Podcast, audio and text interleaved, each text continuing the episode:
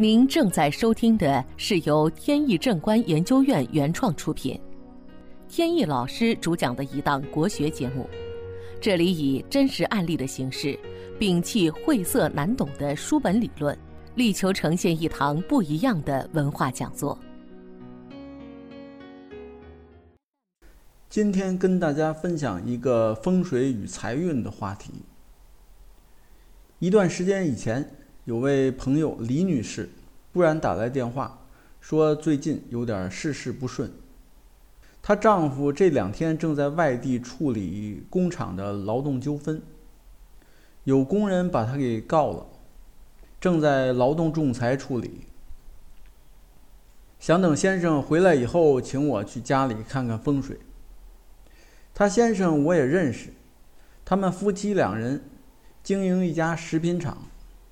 早先食品厂就在北京，后来北京的房价和人工成本太高，他们就把厂子搬到了外地。他们家住在北京的老城区。这个宅子在北京是很常见的格局，子午坐向，坐北朝南。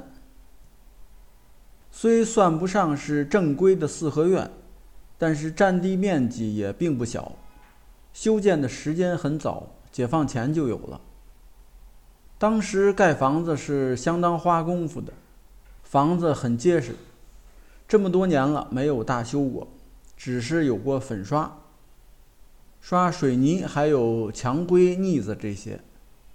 里边的实体结构没动过，还有就是地面铺的瓷砖，这可不是现在的瓷砖，这是解放前的。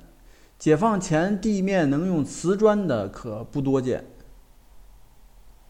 算了算，院子应该是五运宅。根据三元九运的理论，五运宅应该是一九四四年到一九六三年之间的房子。看了下八字，宅卦和他们夫妇的命卦相配。这里插一句，某些风水理论认为，住宅的风水是固定的。不管谁来住，风水好就全都好，要坏就都坏，没差别，这个是不对的。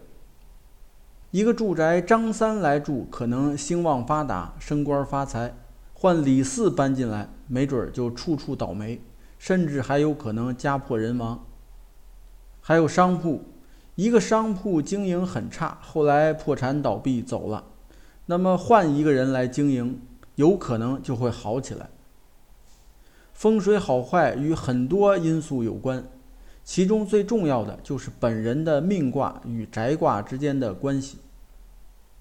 现在他的宅卦和命卦相配，没问题。再看厨房，来水去水，炉灶摆放的位置都符合风水的要求，也没问题。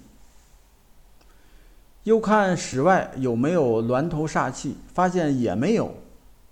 这时候我就琢磨，因为他说的运势变化应该跟风水是有关系的，当然不见得全是风水决定的，但一定跟风水有关。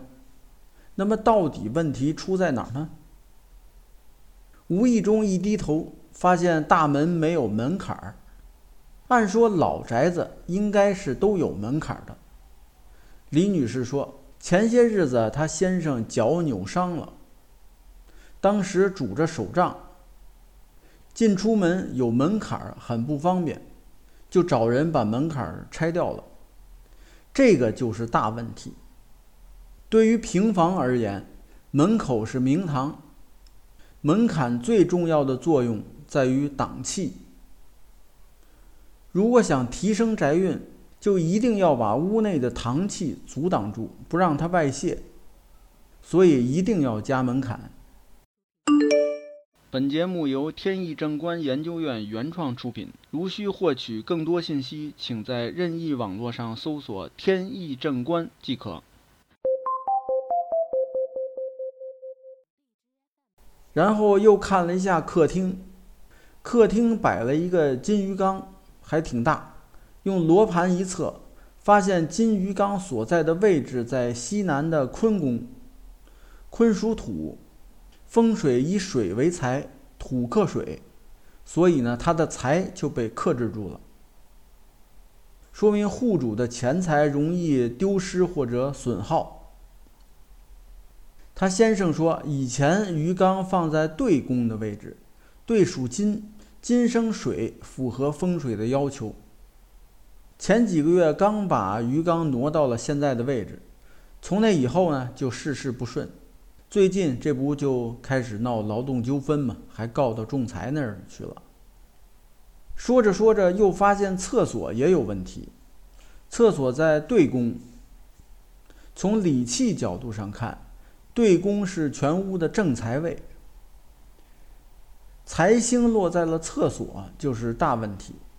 厕所里有马桶，每天都要冲若干次，每一次冲水都会把财气冲走。李女士一听就急了，说：“无论如何也得想个办法。”我想了一下，说：“还真没有太简单的办法。最好最直接的办法就是彻底装修，地砖必须得换，墙面也要深层处理。当然不用拆墙，只要把地砖一换，墙面的颜色一换，那就是换天新。”一换天心，三元九运的格局就改了，就能改成现在的八运。